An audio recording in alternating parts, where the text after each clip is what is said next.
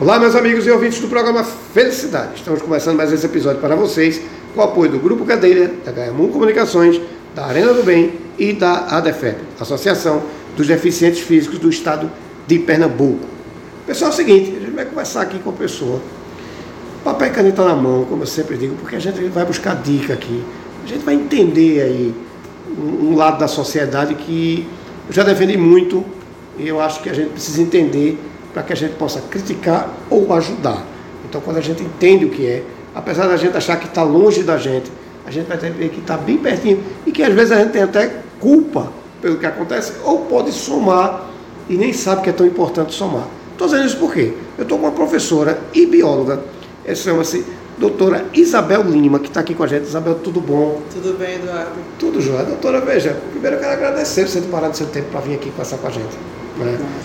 Quando a gente fala de biologia, eu tenho uma irmã biologia, bióloga, uhum. né? e eu perturbo muito com ela, porque eu digo, esse negócio é bicho. né? Mas a gente sabe que a biologia está em tudo. Sim. Né? Se a gente se movimentar, a gente vai achar a biologia perto da gente. Sim. E hoje, com a chegada da internet, me corrija se eu estiver errado, a gente ganhou uma explanação muito maior de, de como funciona. Né? Uhum. A gente vai encontrar, é, eu brinco comigo que eu sou bicho, mas a gente vai encontrar toda uma natureza ali que às vezes, como eu falei aqui, às vezes a gente tem culpa e nem sabe. Né? Uhum. Sabe aquela plaquinha, não pise na grama? Uhum. Aquilo tem um, uma provocação, aquilo tem um porquê aquilo existir. E na biologia não é diferente. É, é, uma, é uma coisa que, como eu defendo felicidade, eu digo que eu sempre eu junto direitos, momentos e pessoas. A biologia não é muito diferente disso. Né? Porque o que o que muda é que a gente está falando em planetas, não direitos, né? Uhum. planeta, pessoas e direitos. Sim. A gente não está falando em momentos. Uhum. Talvez só mude isso. Mas eu acho que a conotação que a gente pode dar quando a gente fala de biologia Sim. é gente. Sim. Né? É natureza. Então está tudo ali agrupado e muita gente não tem muita noção disso. Aí você vem com uma professora bióloga que faz é, é, preservação, né? E as pessoas acham que estão longe. E aí eu vou lhe perguntar o seguinte: primeiro, como é o seu trabalho nessa área de biologia? E segundo, é, a sociedade já entende, a sociedade já entendeu que o papel da biologia está no dia a dia da gente, ele é importante? Bom, vamos lá. É, primeiro que a gente tem que se entender como parte de uma biodiversidade, né? E quando a gente fala de conservação, eu sou uma bióloga conservacionista, certo. a gente tem que entender que a gente está inserido nesse meio ambiente. Perfeito. Então, muita gente se, a gente fala, ah, é a semana do meio ambiente, a questão da, de uma preservação de uma praia, alguma coisa assim, mas às vezes a impressão é de que a gente não está muito inserido.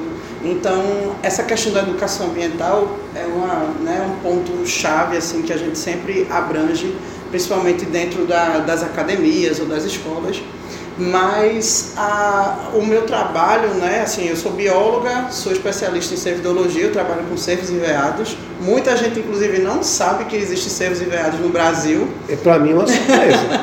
a gente tem quase 10 espécies diferentes né, de, de veados no Brasil. E aí, especificamente, no meu doutorado, eu trabalhei com espécies na caatinga, que na verdade a gente só tem uma, que é o hum. famoso veado caatingueiro. Que ele é muito caçado, né? Ele tem uma. Ele é, entrega uma, uma quantidade de biomassa boa para caçadores, yeah. mas ele é um animal que ele nos diz sobre a qualidade daquela área dentro, por uhum. exemplo, do bioma Caatinga. É um animal que tem uma área de vida de 63 hectares. Então, para existir veado catingueiro naquela região é porque existe 61, 63 hectares de uma área boa para ele viver. Certo. Sendo que aí existem adaptações do, da espécie, que, por exemplo, ele convive bem com ambientes antropizados, então isso a gente vai investigando aos poucos para entender como é que esse animal, ambientes antropizados são aqueles ambientes é, que são mexidos né, pela dimensão Sim. humana. Então, quando a gente analisa esse, esse, esse animal, essa espécie, a gente fala, pode ver como um biosensor daquele ambiente. Certo. E aí a gente pode estender para o ambiental, não só mexer com uma espécie, sim, por exemplo, com o bioma caatinga e ver a qualidade né, do que está acontecendo. Hum. Me veio a curiosidade seguinte: esse tipo de animal a gente encontra aqui no Nordeste? Sim. O meu trabalho foi, o meu trabalho foi no bioma Caatinga, né, todo que é o, o bioma majoritariamente ele é, to- ele é nosso exclusivo, né? Certo. É o que a gente chama de floresta tropical sazonalmente seca. Existem vários É, no eu mundo. até corrigi, né? no Nordeste, em Pernambuco, né? Sim, sim, Uhum. temos. E aí é uma, é uma floresta tropical sazonalmente seca única no mundo, a gente só tem ela aqui. Ela ocupa 11% do território nacional e é majoritar- majoritariamente na região Nordeste.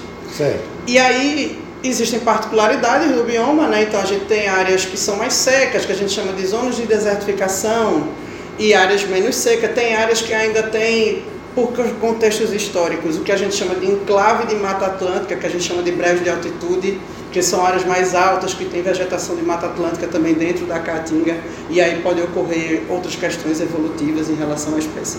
Mas, majoritariamente, a espécie que eu encontrei no, no meu doutorado é o veado catingueiro, que aí ele abrange todo o bioma. Hum. Interessante ele falar isso porque assim, quando a gente fala em Caatinga, Caatinga, a gente sabe que é Nordeste, Sim, né? Maioria, né? Abrange um pouquinho de Minas. É, pega Minas. alguma coisa de Minas, acho que Bahia também tem alguma coisa, não. É, Bahia é Nordeste. Bahia tem, tem, tem muita coisa, mas mais, mais Pernambuco, Ceará, essa, Isso, essa região isso. que a gente encontra mais, assim, mais Sim. conhecida pelo menos. Sim. Né? Veja, é, aí me veio a seguinte pergunta. É, como é que os municípios, tendo essa especialidade, esse estudo, como é que os municípios estão se comportando nessa, com essa possibilidade dessa consultoria, desse entendimento? O município já se manifesta de alguma forma de ir buscar essa informação? Bom, é como a gente, como eu te falei, a questão da educação ambiental é o ponto-chave de todo o contexto. Quando eu chego né, nos municípios para tratar, primeiro que a gente acessa por instâncias ou federais ou estaduais, os parques, né, as unidades de conservação. Certo. Então, mas aí eu sempre gosto de ter contato com alguém local, um secretário do meio ambiente. E aí quando a gente chega lá, a secretaria é de agricultura, um milhão de coisas e meio ambiente. Sempre sobra um rabinho para Não é meio nem uma ambiente. salinha, é só um É, birôzinho. um, bi- é uma É. pauta. É complicado, eu conheço. E aí, assim, existe um intuito, a maioria dos municípios tem um intuito de, de, de preservar, porque gera muita, muitas questões né, pra, de benefício até para a agricultura mesmo. Botando popular, vem dinheiro e o Ministério Público Exatamente. né? Tem todas as demandas Uhum. né, o- ambientais que têm que ser atendidas. Né? Certo. E aí, por isso que tem que preservar. Isso é um benefício que a gente teve de uns tempos para cá, essa obrigatoriedade né, com a tal sustentabilidade, que a gente Isso. tem que ter muito cuidado com o greenwash, né, que chama, para a gente não fazer aquela lavagem verde, como por exemplo hoje em dia se chama energia limpa. Não, não é uma energia limpa, nenhuma energia limpa. A eólica não é limpa, a eólica mata pássaros e morcegos a rodo. Então ela é uma energia renovável. A energia eólica é uma energia que intoxica o solo, porque não pode crescer vegetação embaixo da placa. Mas ela é uma energia renovável. Então a gente tem que ter esse cuidado para a gente não estar vendendo uma imagem que aí é o que a gente entende mais ou menos que a gente está sendo sustentável, mas isso pode ser falsificado pelo mercado. Então, não tinha essa visão. quando a gente faz conservação, a gente se atenta a questões, por exemplo, sem entrar muito profundamente em filosofias, mas a gente tem que entender que hoje a gente cada vez mais, né, a gente lida com um sistema finito. Então, as chuvas estão aumentando, o calor está aumentando, a biodiversidade ela se adequa. Mas será que fica igual ao que era 30 anos atrás? Não. Hoje em dia a gente está tendo deslizamento de barreiras em Recife, que era coisa que a gente não via. Isso. Então isso tudo é uma questão do caos climático que vem aumentando, o mar avançando, aquela coisa toda. Então, enquanto a gente não entender que a gente está em latente processo de evolução para essa questão do caos climático e não ficar esperando o fim do mundo que vem do filme, aí a gente realmente vai ter um problema para lidar, né?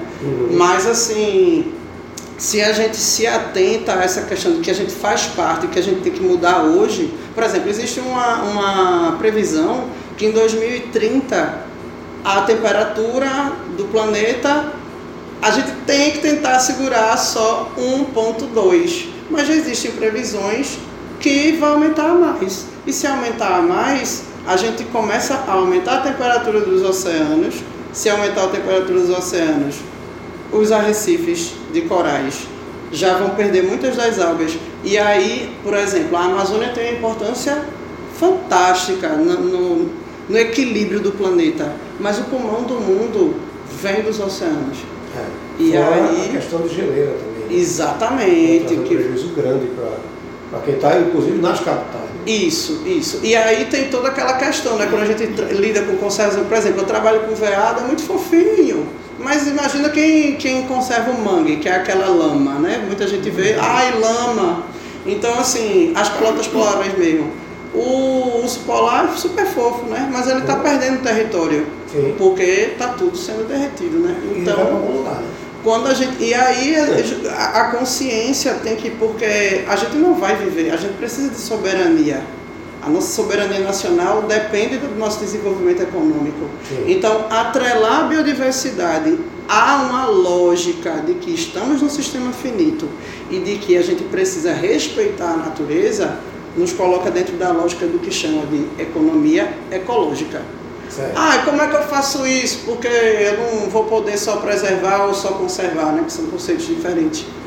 Existe hoje em dia um, uma a, abordagem maior né, sobre uma ciência chamada biomimética. Mimetismo é como se a gente estivesse imitando a biologia. Então, hoje a gente tem um exemplo muito legal aqui em Recife, que são os jardins filtrantes. Hum. A gente sabe que existe um vegetal que ajuda a limpar a água, e aí a gente usa o jardim. A gente gera qualidade de vida porque é estético, é bonito. A gente tem a qualidade de vida para a biodiversidade que está naquele rio. E aí a gente também melhora o ambiente para as pessoas. Então a biomimética está em crescente, inclusive porque ela é uma base desse desenvolvimento, dessa real sustentabilidade que não fica só na falácia. É, você falou de trabalhar com viés interessante, uma, uma curiosidade minha. É brabo. É. os, os, o, o, veado que a gente tem, a, a, maioria das espécies que a gente tem no Brasil é, é um chifre simples, né, só espetinho. Mas a gente também tem os de galhada, né, que a gente chama de chifres ramificados, que é o cervo do Pantanal e o veado campeiro. Certo. Aí os outros, as outras espécies, veado catingueiro, veado mateiro, veado da Amazônia, é, tem veado da mão curta, tem várias, algumas outras espécies são chifres simples, como a gente chama em espeto. Hum. Então, quando eles estão em fase reprodutiva, eles são mais agressivos, né? como a gente sabe que eles estão em disputa de território, aquela coisa toda. Uhum. Mas eles têm, os, os machos, eles têm um, um ciclo, né? que quando está tendo o crescimento do chifre, esse chifre ele é coberto por uma pele que a gente chama de velame, e aí ele fica até menos agressivo mas majoritariamente é por questão de defesa de território mesmo. Ou seja, ele é fofinho, mas é melhor não chegar muito perto. Com certeza. Ele só nasceu para ser presa, então ele faz parte né, de, de uma cadeia alimentar, né, como a gente conhece assim no popular, uhum. mas além disso ele é conhecido como um engenheiro ecossistêmico. Entendi. Justamente porque ele se alimenta de vários vegetais, então vegetais também, assim como animais, vegetais também precisam de controle né, populacional. Então ele faz essa engenharia, como também dispersa vários vegetais né, importantes. Uhum. É, engraçado. Eu perguntei porque, como tem no Nordeste, a gente pode se deparar com um, né? Sim. Se é brabo ou não, porque eu já preparo minha carreira, eu particular. Ele corre primeiro, pode Ele corre primeiro, com certeza, com certeza.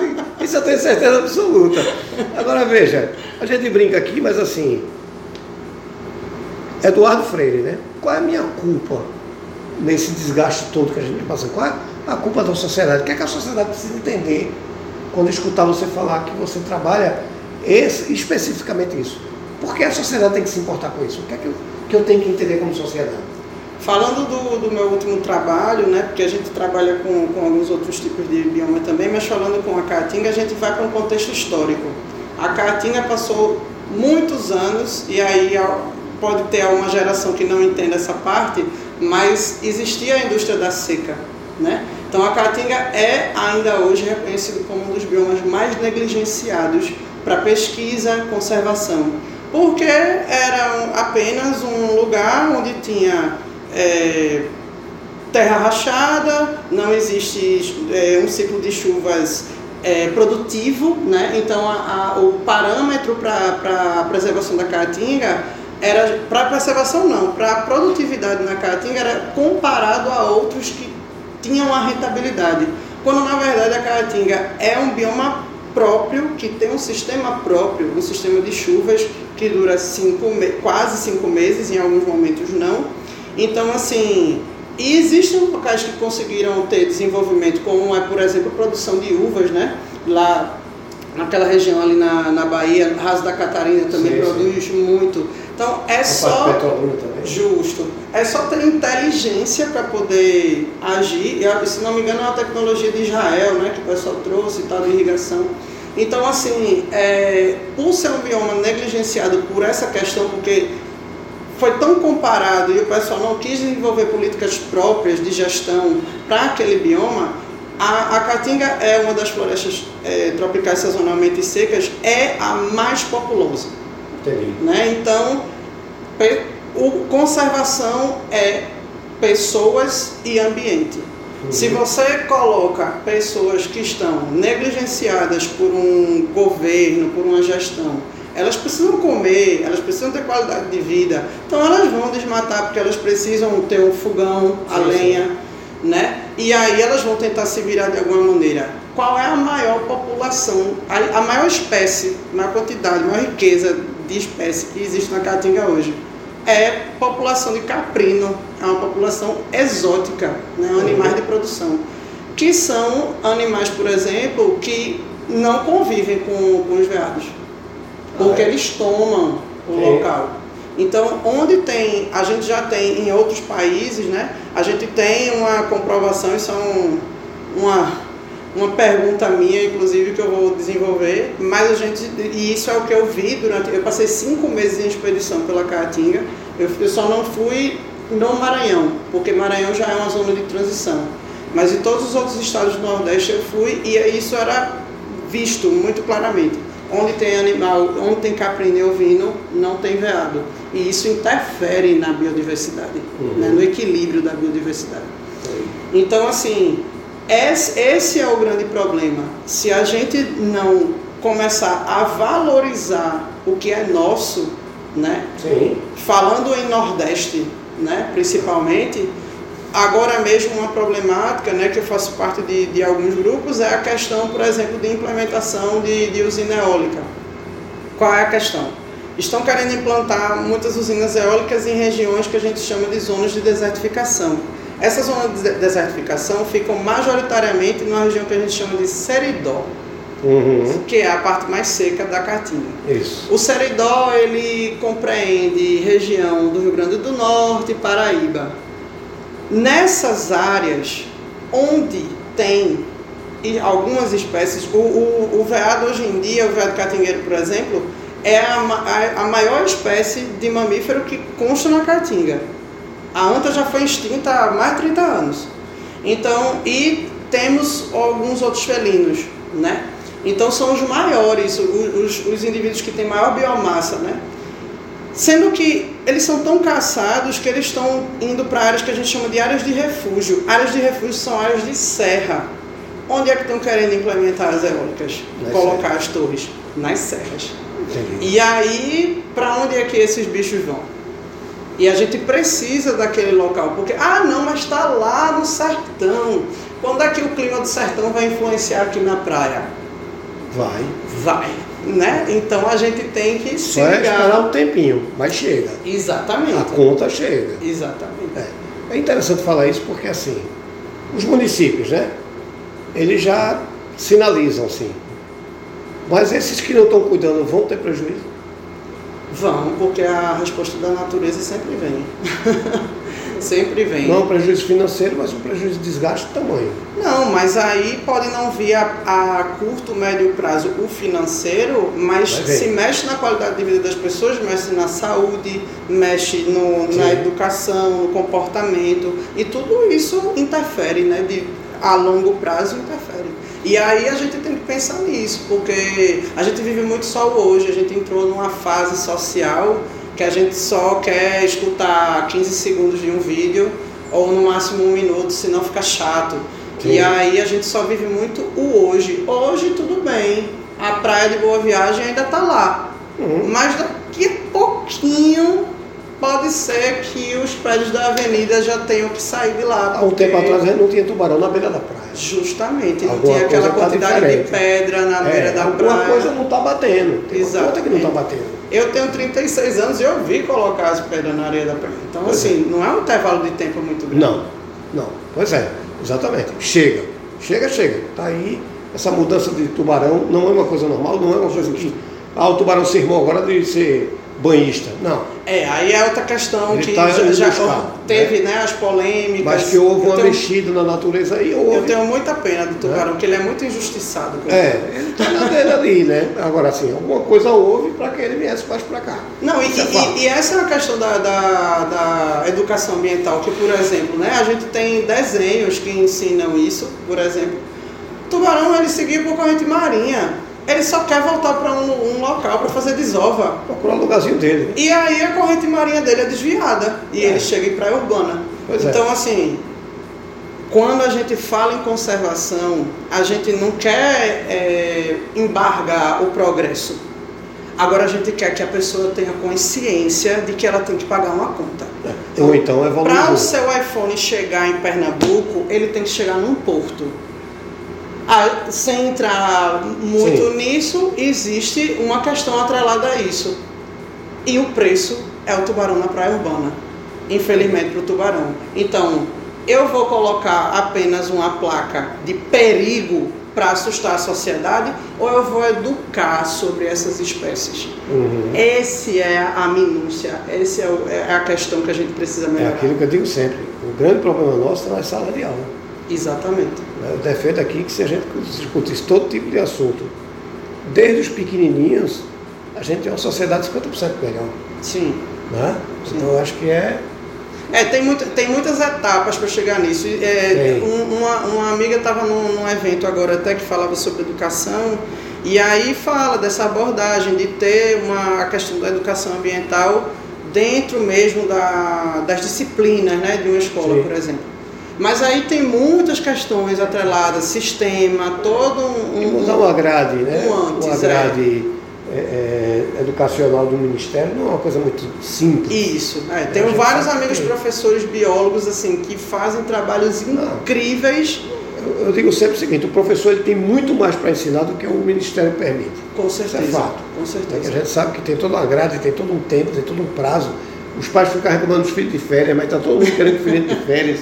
Então não tem uma soma, não é uma conta que bate. Isso. Isso é uma crítica minha, Eduardo. Sim, sim. Né? Se- Sempre falta esse número aí de dizer, ah, meu filho, estou doido querendo férias meu filho. Quando chega a férias, ah, inferno, não sei o quê. Mas se der um dia hora de aula para tá aí. conhecimento. E tá aí o Jardim Botânico para visitar, os rios para É. navegar de, par- de barquinho e conhecer. Pois é, mas assim, Tem sai da zona de conforto, é verdade. Justo, justo. Né? E quando o povo não tem um benefício no bolso, aí a gente acha que não, não, por não ter o benefício é um prejuízo. Justo. Então é, a gente sofre um pouco de dessa falta de vontade de entender e de aprender. Isso é uma crítica minha, Eduardo. Uhum. Quem quiser ter uma consultoria com você, quem quiser conhecer mais a fundo o seu trabalho, como é que vai fazer? Bom, hoje podem me encontrar. A minha, a minha conta no Instagram é fechada, mas geralmente eu aceito todo mundo que me adiciona. Certo. Então, meu Instagram é Isabel Luiza Lima, Isabel com S, Luiza com Z, Isabel Luiza Lima, arroba, né, Isabel Luiza Lima, tudo simples, sem repetição. E aí, sempre que é, eu sempre recebo né, as abordagens do pessoal, e, ou então pelo meu e-mail, isabel com s.lima.87, arroba gmail.com. E aí o que precisar, a gente tem. Agora mesmo estou com um, um- um projeto em parceria com o Zoológico de Recife.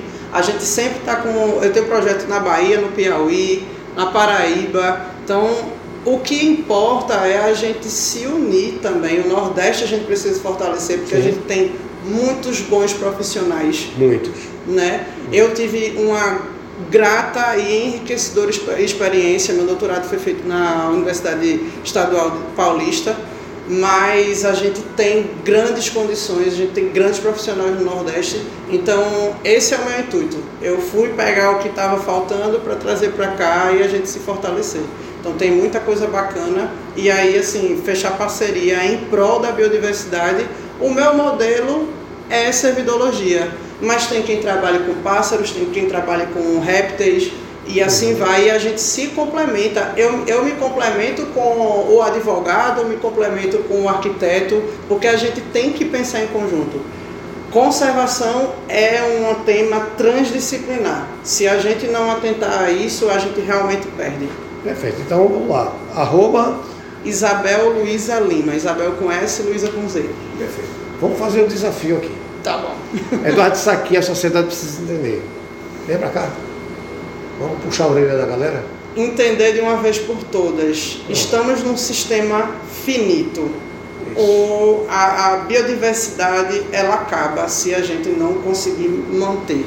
Né? Então, é, se você pode utilizar um eco bag em vez de sacola plástica, você já está sendo conservacionista maravilhoso. Já está ajudando. Exatamente. O clássico não jogar lixo na rua, isso é básico, fato, básico, porque isso é educação primária, né? Isso. Não é sobre grandes etiquetas mas é entender que estamos no sistema finito, cada vez mais o nosso caos climático não é balela, não é uma historinha que vai acontecer daqui a 100 anos. Não acho que a, a tubulação que estoura hoje e que o carro entra na Avenida Recife está acontecendo agora, então entendam que a gente não anda em Recife mais quando chove, Isso. é por conta do caos climático. Então, Tem ou a gente, Exatamente. Então a gente deve atentar a isso. Existem vários. Ah, você falou da questão da internet. Acesso a esses temas tem. Procurem páginas do ICMBio. Procurem. O, o governo federal entrega muito. O YouTube é cheio de locais onde vocês podem conhecer Sim. Várias abordagens. Então, assim, tem como entender qual é o tema. E aí a gente vai para as questões internacionais e tal mas que a, a Greta, né, aquela, sim, aquela sim. adolescente, ela é uma das grandes, das grandes vozes da nova geração.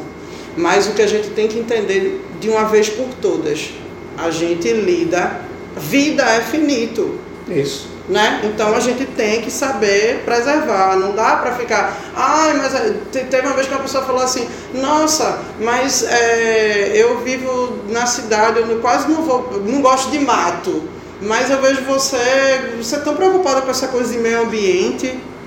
Eu, eu fiquei assim, gente, mas você vive nele, né? E a gente vive numa, numa, cidade que tem um apelido belíssimo de Veneza brasileira. Pois é. Né? Então, assim, nós temos rios aqui. Isso. E, e, e eu entendo que a gente podia ser mais conectado com os nossos rios, com a é. nossa praia, mas a gente só tem isso muito. Ah, porque o rio fede e não é navegável. Então, se não é útil, não dá. Deixa para lá. Deixa para lá. Verdade. E é isso, a gente tem que se conectar com a nossa própria vida, que a natureza faz parte dela. Infelizmente, a gente ainda tem que puxar muito a orelha da galera para o pessoal acordar para isso. Muito. Então, veja, sempre que tiver uma coisa que você acha importante trazer para cá, venha-se embora para cá. Venho. A gente está aqui pronto para puxar a orelha de quem está fazendo besteira. Bora. Fechado? Fechado. Minha amiga, eu quero lhe agradecer. Muito obrigado. Obrigado a você por dar essa oportunidade. É isso. Faça sempre uso do programa Felicidade. Todos que trabalham com você está convidado para vir para cá. Massa. Vamos embora fazer um movimento bem massa. Vamos. Feito? Obrigada. Muito obrigado. Boa volta para casa. Fique com Deus. Vocês em casa fiquem com Deus e até o próximo episódio. Muito obrigado, professora. Massa. Obrigado também.